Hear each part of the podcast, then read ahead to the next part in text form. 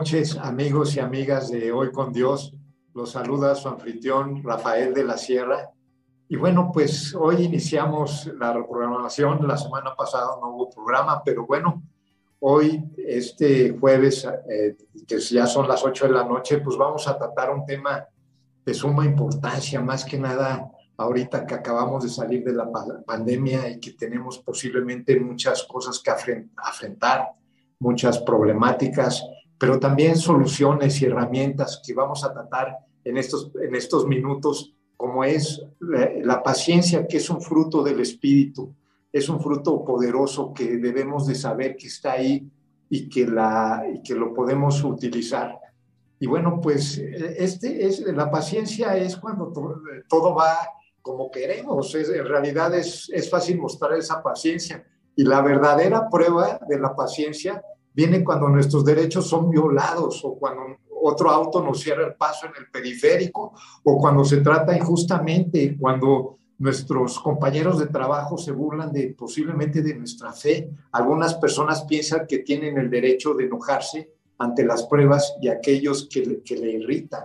Y ahorita en, estos, en estas próximos, como le digo, minutos, vamos a ver que en Biblia estaba la paciencia como el fruto del Espíritu. Y bueno, eh, pastora, no me quiero adelantar al tema que vamos a ver. Está mi, mi, buen amigo y pastor Santiago Salazar, que lleva una iglesia en, en Interlomas, que se la recomiendo ampliamente. De hecho, ahí es a donde yo me voy a congregar es ahí en Jesús del Monte, pero bueno, eso lo vamos a ver próximamente en las noticias aquí del programa, que está padrísimo porque va a haber una jornada, jornada de evangelismo. Pastor, te entrego la palabra para que puedas saludar a nuestras amigas y amigas de Hoy con Dios. Muchas gracias, gracias. por el corazón dispuesto que siempre tienes.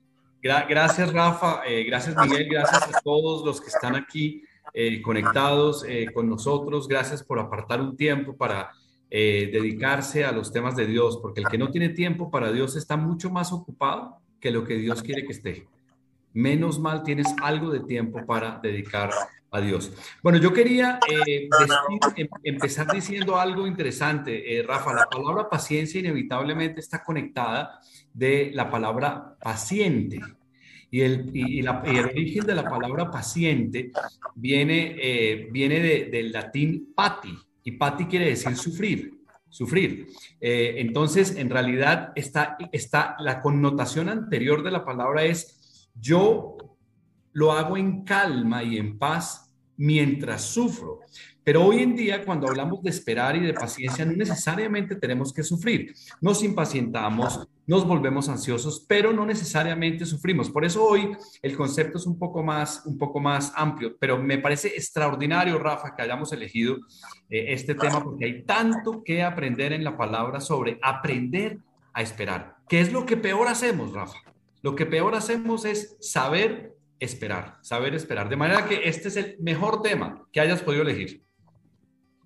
Sí, la, la verdad es que sí, pastor. El, el, tema es, ahorita lo vuelvo a repetir, venimos saliendo de un tema, pues, de estar encerrados, un tema también financiero, un, tema de, no sé si a ti te pasa o tú has percibido que nos hemos ensimismado en nosotros mismos, hemos, somos más egoístas y, y, nada más vemos por nosotros y por nuestros problemas. Y es algo que comúnmente nos, nos está pasando en, nuestra sociedad y que no debemos de hacerlo. Y nos olvidamos de esa paciencia. No, no sé tú qué pienses al respecto de esto. Eh, correcto, correcto, Rafa. Eh, leí, leí, un artículo esta semana eh, donde se demuestra que en estos dos años, en estos dos años de pandemia, que ya son un poco más de dos años, la gente envejeció mucho más de dos años precisamente por eso, por el encierro, por la falta de interacción con la gente, por la falta de compartir, de abrazarnos, de estar juntos.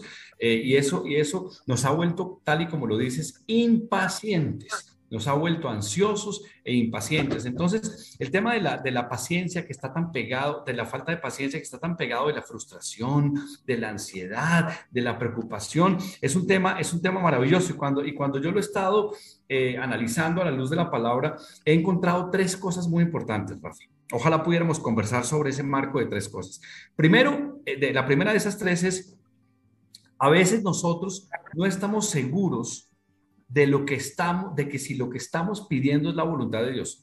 Entonces, como vemos que no pasa, nos impacientamos, porque no estamos seguros de que lo que estamos pidiendo es la voluntad de Dios. La segunda dimensión de este, de este asunto es, no tenemos la certeza de que la oración que tenemos es respondida. Los cristianos nunca tenemos esa certeza absoluta, porque depende del contexto. Y el tercer punto muy importante es, eh, suponte que tengamos certeza de que va a ser respondida porque sentimos que es la voluntad del Señor. La gran pregunta, Rafa, es ¿cuándo? ¿Cuándo? ¿Cuándo? Porque a veces tus tiempos no son los tiempos de Dios. Dios tiene un, reloj diferente, un reloj diferente. Entonces, estas tres cosas juntas producen una enorme preocupación al cristiano y al no cristiano. A todo el mundo le producen una tremenda preocupación. Entonces, si, pudiéramos un poco platicar sobre esto y ver lo que la palabra dice, sería sencillamente maravilloso. ¿Tú cómo lo ves? Verísimo. a ver, déjame ver si lo apunté bien.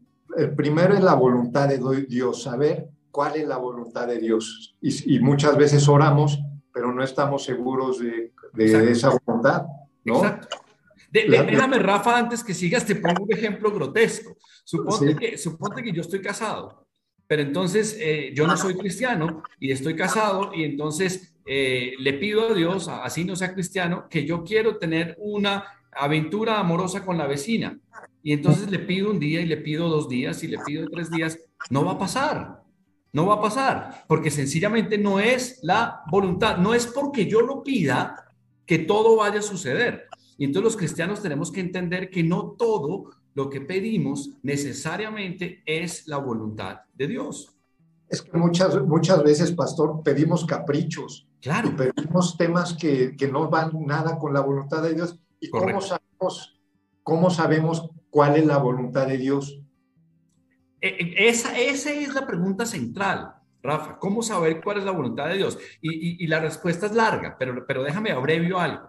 Primero, eh, la voluntad de Dios se te es transmitida a ti cuando tienes intimidad con Dios. Si tú no tienes tiempo con Dios, si tú no lees su palabra, si tú no tienes un devocional, si tú tienes un Dios distante, ¿cómo te vas a enterar de cuál es la voluntad de Dios? Dios no tiene forma, no tiene un mecanismo de transmitirte y de hacerte sentir cuáles son sus, sus el propósito que tiene para tu vida. Entonces, la vida cristiana no se puede vivir en, en, la distancia, en la lejanía, en el letargo. Si tú eres un cristiano o estás interesado en conocer la voluntad de Dios, no tienes más que acercarte a Dios, porque siempre te va a recibir, siempre te va a recibir, pero es un caballero, no te va a exigir que te acerques. Nunca te va a exigir que te acerques, pero si te acercas, están las manos abiertas, recibiendo. Pero qué buen punto, porque lo primero que tienes que hacer es cuál es la voluntad de Dios. Y el segundo punto que yo te decía es, es cómo hago para saber que ya, ya sé que es la voluntad de Dios, porque lo, lo tengo, me lo ha dicho, me lo ha confirmado en la palabra, me lo ha confirmado a través de una persona creyente, etcétera. Pero yo veo, Rafa, que no sucede todavía. Y entonces me impaciento. Y no sucede, y no sucede. Y ahí cometemos errores. Porque nos equivocamos en el reloj, en el reloj. Y cometemos un error clásico, Rafa, y es el error de ayudarle a Dios. Sí, y estoy, digo, no nos hemos puesto de acuerdo en qué texto de la bíblico vas a sacar, pero ya sé cuál vas a sacar. Sí. Exacto. Ahí, vemos a Sara como... Claro, claro. Claro, claro. No nos hemos puesto de acuerdo, pero es el mejor de todos. Es el mejor de todos. Además, fíjate, suponte que hay un creyente que nos está oyendo esta noche, soltero, eh, o una creyente que es soltera, quiere casarse, y resulta que aparece cualquiera y dice, no, mira, este no es cristiano, pero yo lo convierto. Yo lo convierto. O el hombre que dice, esta no es cristiana, pero yo la convierto, etcétera. Y resulta que aceleramos y hacemos que una cosa que iba a pasar pase mal. Pase mal. El ejemplo que tú citaste es el mejor que tiene. Mira, acuérdate que eh, Abraham tenía una promesa. Abraham tenía una promesa en, en, Génesis, en Génesis 15.5. En Génesis 15.5 te lo voy a leer.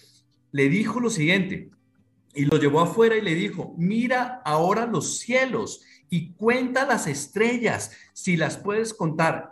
Y le dijo, así será tu descendencia. Y no se lo dijo cualquiera, se lo dijo Dios, se lo dijo Jehová. Pero ¿qué pasó un capítulo y medio después? Que como no tuvo el hijo ahí mismo y pasaron unos años, entonces dijo, le voy a ayudar a Dios, le voy a ayudar. Y entonces se acostó con la sierva Agar y tuvo un hijo llamado Ismael. De ahí vienen los árabes, los ismaelitas, y creo que todos los que nos están oyendo han oído de un conflicto de miles de años entre los judíos y los árabes y los ismaelitas. ¿Por qué? Por ayudarle a Dios. Dios no necesita que tú le ayudes. Él tiene un tiempo. Ahí, ahí, ahí, pasó de que yo me imagino que Sara se desesperó, dudó, no le creyó finalmente a Dios, porque creo que, no sé, pasaron 30 años en, lo que fue la promesa al, hijo de la promesa, ¿no? Sí, sí, sí. Acuerda que Sara dudó, recuerda que ella dudó, recuerda que ella se rió, ella no pensó que esto fuera a suceder, eh, y por eso el consejo malo de Sara. Sara le dijo, mira, ahí está Agar, yo, yo soy una persona estéril, yo soy una persona muy grande, yo no te voy a dar esa descendencia. Quizás lo que quiso decir Dios era que ibas a tener descendencia, pero quizás era descendencia por acá. Entonces vino el consejo equivocado que a veces nos pasa. Ah, no, a fulanito yo lo convierto, a fulanita yo la convierto. O una cosa peor, Rafa, en el tema de la prosperidad, en el tema del dinero. Nos dicen, ay, hay un negocito que puedes hacer, no es muy ético, pero lo puedes hacer. Y uno dice, bueno, mientras yo consigo dinero con mi negocio recto y derecho, pues voy a hacer esto. Y resulta que hacemos eso y nos sumergimos en el pecado. Y cuando nos sumergimos en el pecado, es como cuando le pones el GPS a tu carro y vas en una dirección y empiezas a ir en la dirección correcta la ruta. Y te demoras más. Acuérdate lo que se demoraron los judíos en una distancia cortica, que era de Ciudad de México a a San Luis Potosí, que es lo que se demoraron de, eh, de, cruzar desde Egipto hasta la tierra prometida. En esa distancia se demoraron 40 años, Rafa. 40 años. Recalculando el GPS, recalculando. ¿Por qué? Porque estaban llenos de pecado. Llenos de pecado. Entonces, primera recomendación, Rafa, no le ayudes a Dios. Confía. Confía. Si tienes la promesa, aférrate a la promesa y no le termines la plana. ¿Sabes qué, pastor? Te, y a mí me ha pasado y me pasa, y es yo creo que una condición humana, que te tienes que aferrar a, la, voluntad de Dios. Y la, y la, voluntad de Dios ahorita, por ejemplo, me acuerdo de, Jeremías 29, 11, dice, yo, yo sé los pensamientos que tengo para ti, pensamientos de paz y no de mal, para darte el fin que tú deseas. Esa es la voluntad de Dios. Es ahí que la tienes que tomar y agarrar como tuya pero luego vienen esos pensamientos, vienen esa, debemos de tener fortalezas en, en, nuestros sentimientos y, saberlos manejar, porque dudamos, empezamos a buscar, empezamos a dudar de Dios. Y, como tú sabes, pues no, a Dios no les gustan los indecisos, ¿no? O sea, a los, tibios los vomitaré, dice su palabra. Exacto, y, la, y de hecho, eh, eh, con Dios no, no, le gusta a la gente que le falta fe, ¿no? es una condición y es una lucha y yo creo que ahí es cuando nos tenemos que poner a, a, escuchar alabanzas, a ir a la iglesia, a escuchar prédicas, a, meternos eh, en la palabra, ¿no crees? Amén, Rafa. Y además, quienes nos están escuchando dirán, bueno, ¿y estos dos en qué, en qué mundo viven? En realidad, quiero contarle a la audiencia que después de dos años de pandemia, yo tengo un, yo soy un empleado de una compañía y, ha sido muy difícil, Rafa. Hemos tenido una situación muy adversa, muy difícil, muy difícil. Y eso me ha hecho a mí perder la, la calma y tomar decisiones malas y equivocarme y gastar más dinero en esto o en aquello y darme de, de, de, de, golpes contra el, contra el suelo porque las cosas no resultan, hasta que me siento y reflexiono y digo, pero es que esa no era la promesa. Esa no era la promesa, me faltó paciencia.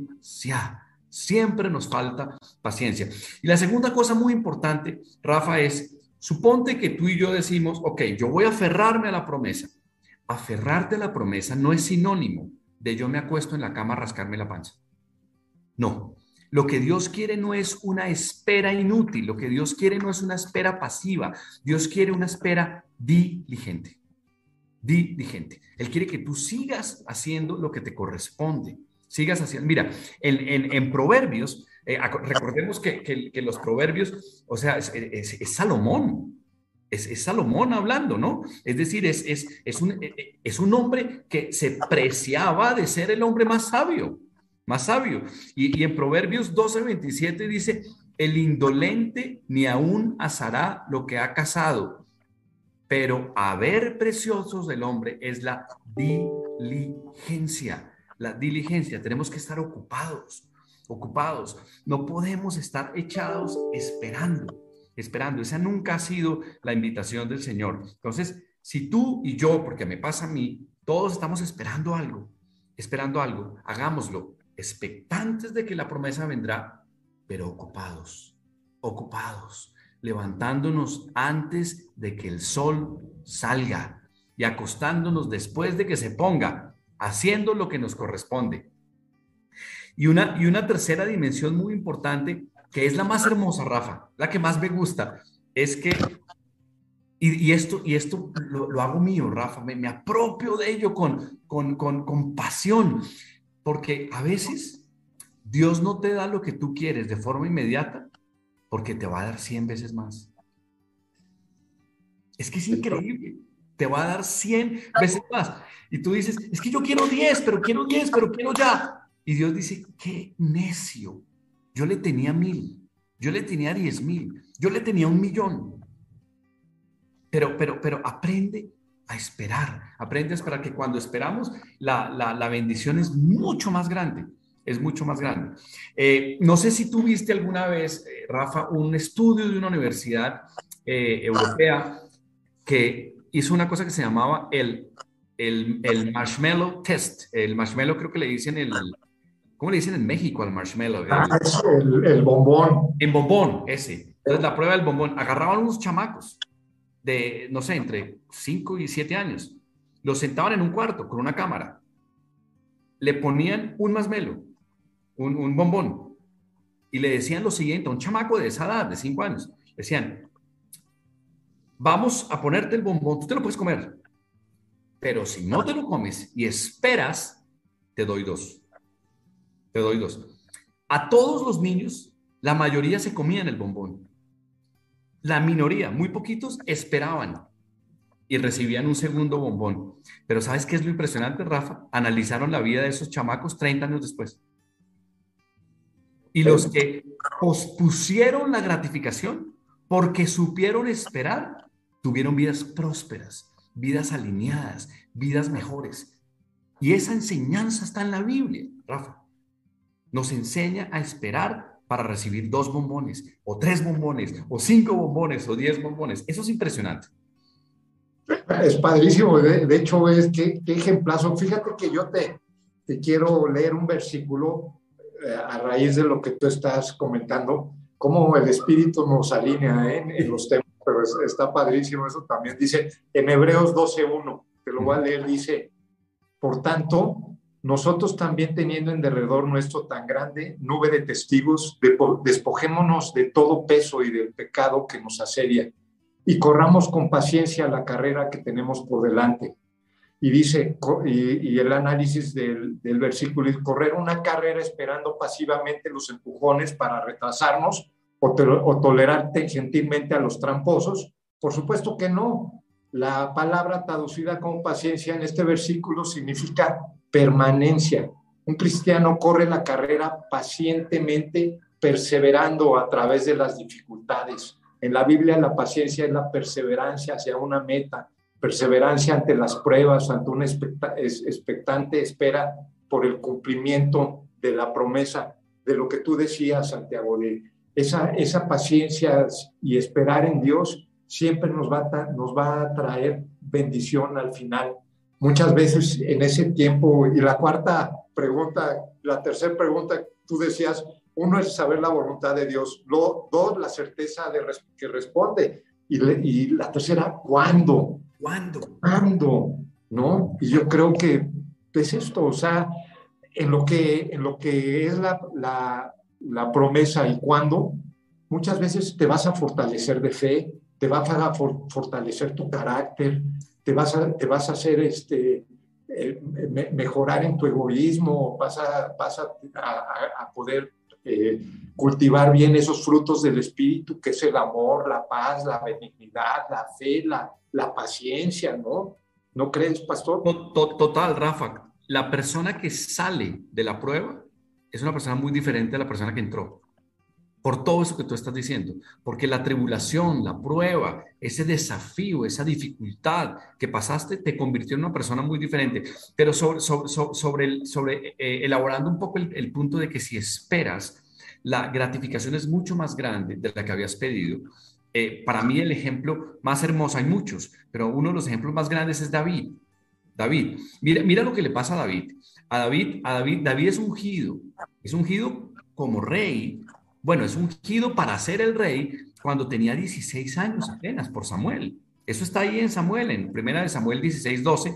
Recuerda que Samuel va a la casa de, de, Isaí y encuentra, le dice, trae a sus hijos y trae algunos, pero el que estaba por allá con las ovejas no lo trae, que era el más chiquito, y entonces llega y, y finalmente David es ungido, es ungido.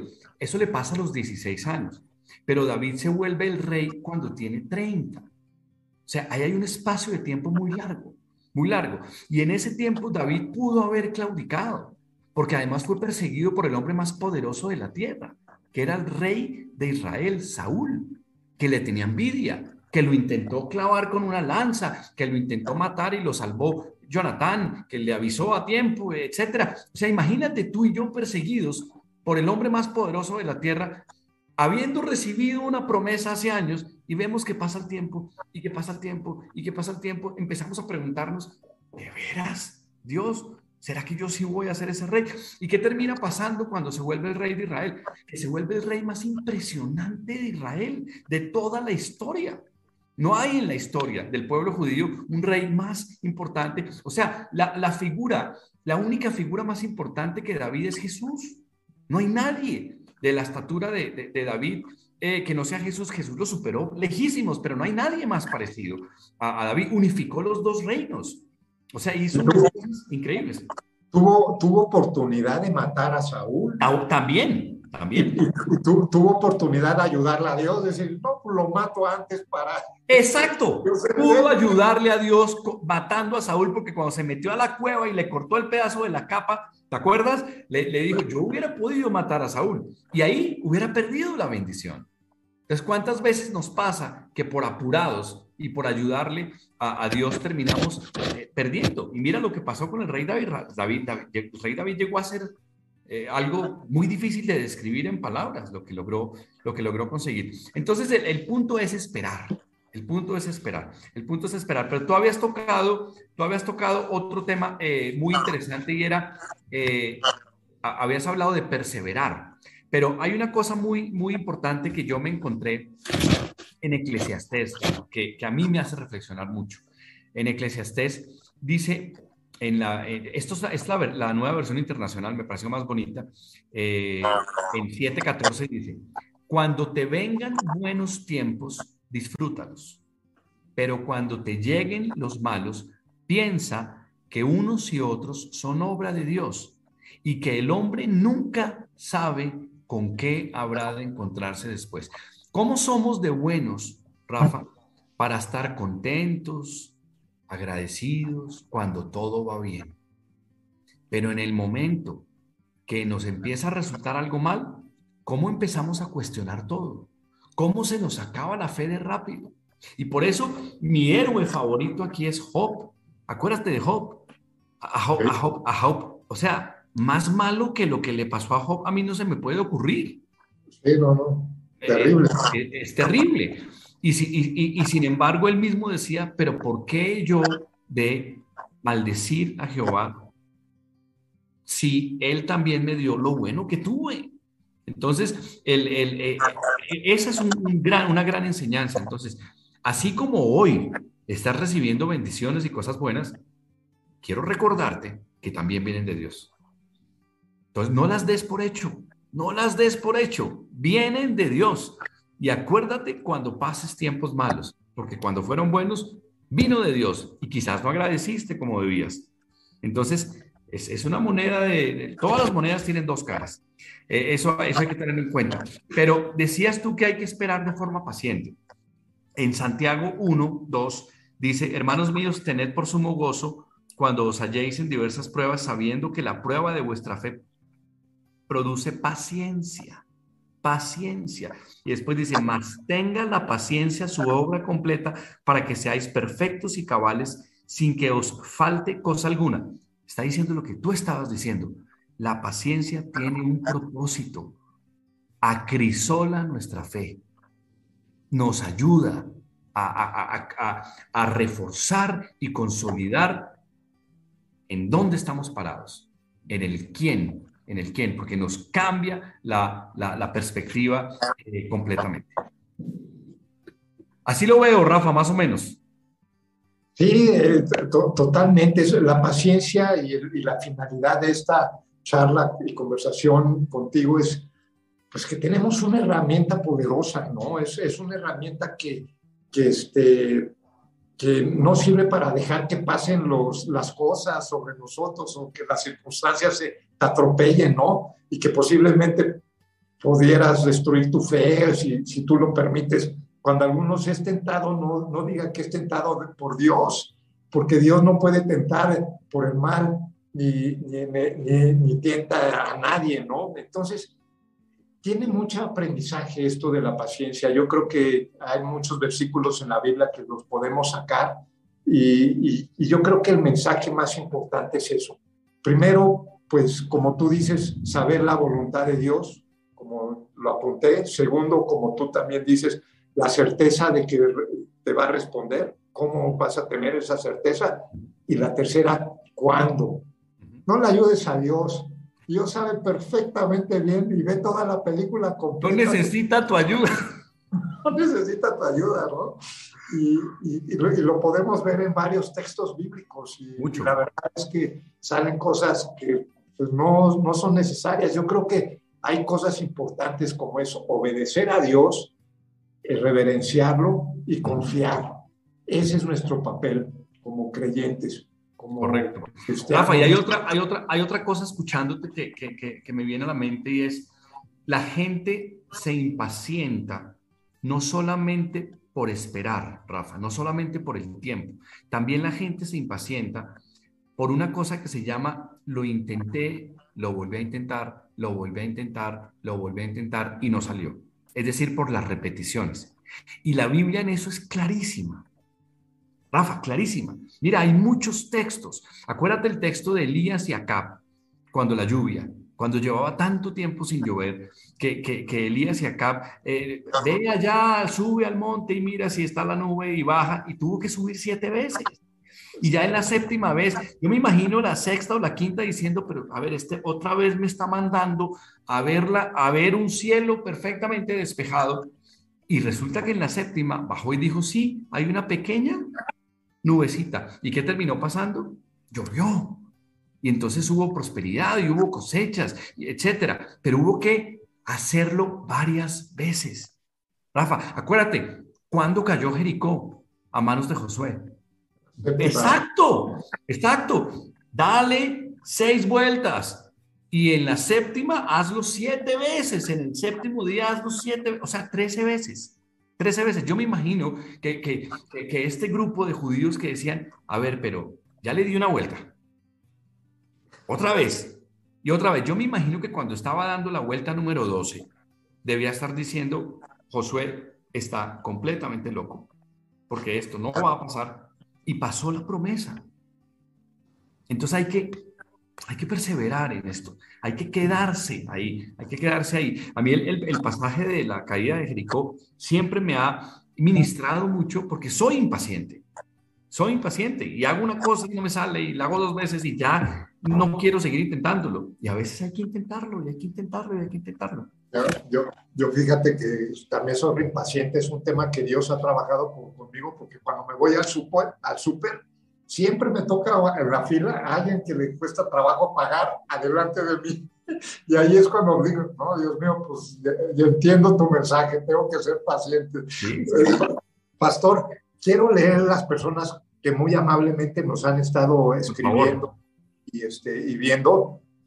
Rosel Varel nos está viendo, es Ana Uribe nos está viendo también, nos manda muchos saludos, Lorena Cisneros, Judy T. Cerezo, también le agradezco mucho que está aquí en el programa, también aquí a Lorena Cisneros, la paciencia es una virtud, así es, un fruto del espíritu. Adriana Espinosa de los Monteros, Dios nos necesita, nos necesita asistentes, asistentes.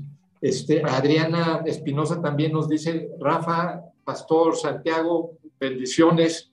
Y, y Lorena Cisneros, pues saludos. Pastor, y quiero llegar aquí, ya estamos llegando a los minutos finales, ahí tenemos una sección de noticias aquí en el programa. Y bueno, la primera noticia rápidamente, pues es, es mi libro que ya lo pueden adquirir físicamente y, que lo, y también digitalmente. Es en Amazon, lo pueden, este, es una novela, está dirigida para los chavos que no conocen a Dios, están alejados de Dios y no saben cómo este, acercarse. Es una novela que se desarrolla en Europa y que, este, y que no son creyentes, pero las, dadas las circunstancias se dan cuenta que Dios siempre estuvo con ellos. Y no les encuentro el, final, pero creo que los puede enganchar y, ser de gran utilidad. Y pastor, pues la, la, segunda noticia es tu iglesia ahí en Interlomas, que yo también voy ahí a congregarme. Sé que es una doctrina sana, verdadera. Aquí vamos a ver el banner. Ok. Ha habido, eh, la, verdad es que la iglesia está ahí en Jesús del Monte. Mira, está, en, en, Avenida Jesús del Monte 261. Eh, es, una, es una iglesia que está en el, en el, en el segundo piso de, de un edificio, eh, de, un, lugar, de un lugar que está como en la parte de arriba de una tienda donde se venden productos kosher para la comunidad judía. Em, la, iglesia ha sido una bendición, pastor, una bendición, eh, Rafa, una bendición absolutamente enorme, grandísima, sobre todo por algo, y es porque eh, nosotros estamos eh, pidiéndole todos los días al Señor que nos permita predicar la doctrina correcta, que no nos deje salir nunca de la doctrina por querer llenar la iglesia. Nosotros no queremos necesariamente una iglesia multitudinaria, lo que queremos es que las personas que vayan reciban el mensaje correcto, el mensaje correcto. Entonces, eh, y hemos querido también, Rafa, ser una iglesia de gente que no solamente tiene testimonio personal y que no solamente predica, sino que queremos hacer, porque Dios quiere hacedores de su palabra, hacedores, hacedores. Y hacer es un verbo diferente a decir, es un verbo diferente. Y en esa tesitura Rafa, hemos estado constantemente, tú has sido testigo de eso, tú lo has visto, eh, estamos haciendo jornadas evangelísticas para llevar despensas a las personas menos favorecidas. Entonces, ¿cómo lo hacemos? Por ejemplo, voy a tomar algo de agua. Esa, esa jornada de evangelismo este, ahorita antes de empezar el programa me comentabas que va, a ser en junio, ¿no? La verdad es que es, yo soy testigo porque ustedes pueden aportar su dinero y pueden ir numerar las, las, o sea, vaya, es totalmente transparente. Cuentas claras, cuentas claras. Tú das un dinero para las despensas, nosotros te mostramos una factura de toda la gente que donó para esto y además, tú que donaste, te invitamos a que hagas las despensas con nosotros y las armamos. Y no solo eso, te invitamos a que vayas con nosotros a entregarlas, porque las despensas las cobramos, Rafa. ¿Y sabes qué cobramos? 20 minutos que escuchen la palabra. La familia quiere recibir una despensa, una despensa de 12 kilos de comida, no, no papelería, no papelería, 12 kilos de comida buena. Le decimos, aquí está la comida, te la cobro, tienes que escucharme 20 minutos, porque Dios tiene un mensaje para ti. Entonces, ese es un gran pretexto para poder llegar al corazón de muchas personas. Y no te preocupes por qué pase en ese momento. Acuérdate que Dios es el dueño del resultado. Dios es el dueño del resultado. La semilla queda sembrada. La semilla queda sembrada. Entonces, eso va a pasar. Ese es, ya, ya tienes fecha, ¿no? sí, es el, 5, es el 5 de junio, es el 5 de junio. Eh, déjame solo verificar si el 5 de junio es un sábado o es un, o es un domingo, estoy mirando. 5 de junio, eh, perdón, 4 de junio, 4 de junio que es un sábado. Eh, y, y Rafa, lo vamos a hacer esta vez en una comunidad que está ubicada a las afueras de Querétaro. Eh, y es una comunidad con una historia muy dura, Rafa, porque es una comunidad que se asentó originalmente como una invasión. Invadieron unos terrenos. Eh, y ya en este momento están legalizados, eh, pero están en el proceso, no tienen agua corriente, no tienen drenaje, no tienen nada, tienen unas condiciones muy, muy adversas, muy tristes. Y es gente que necesita, necesita, hacen artesanías. Entonces vamos a estar allá bendiciendo a estas personas y si tu equipo de gente que nos escucha nos ayuda, pues llevamos más despensas. Y si no, llevaremos menos. Pero hay una cosa que sí llevamos sí o sí, y es la palabra del Señor a estas personas. Qué padre, qué bueno que ese, ese corazón dispuesto. Allá escucharon amigos.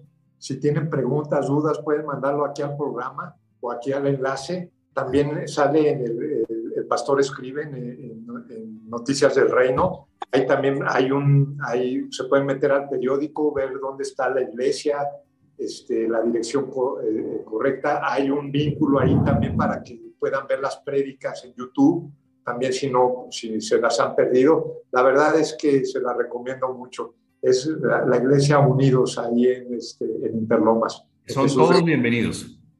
Y, Pastor, pues ya entrando a, los minutos finales, lamentablemente se nos pasa el tiempo de volada cuando, cuando este, estamos hablando de, lo que más nos interesa, de Dios. Lo que más nos apasiona.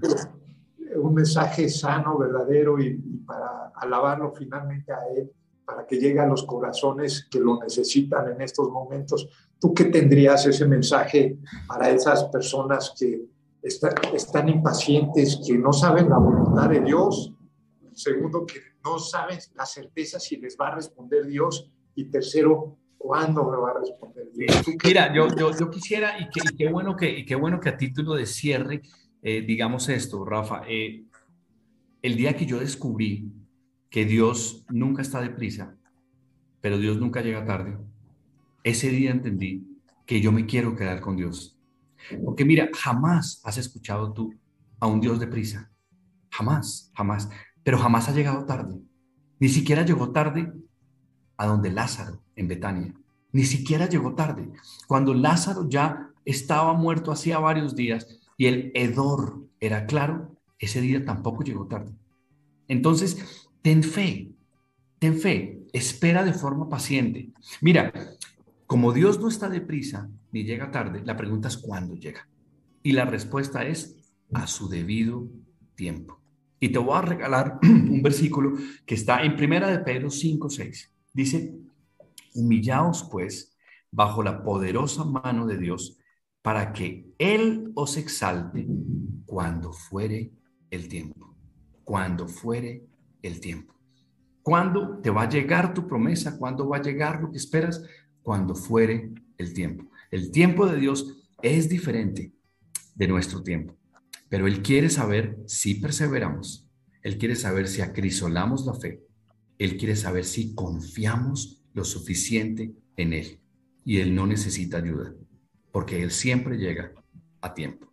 Entonces, tú que estás esperando eso que pasa en tu vida, tú que tienes tus finanzas al revés, tú que, tú que tienes un problema de salud, tú que tienes una dificultad con un hijo, tú que tienes una dificultad con tu pareja, tú, tú cúmplele a Dios, camina en los caminos del Señor, que el Señor no deja a nadie colgado en el camino, a nadie colgado en el camino. Esa es mi invitación. Puede que tarde, puede que tarde, pero finalmente vas a poder obtener lo que estabas esperando porque es la voluntad de Dios que estés bien.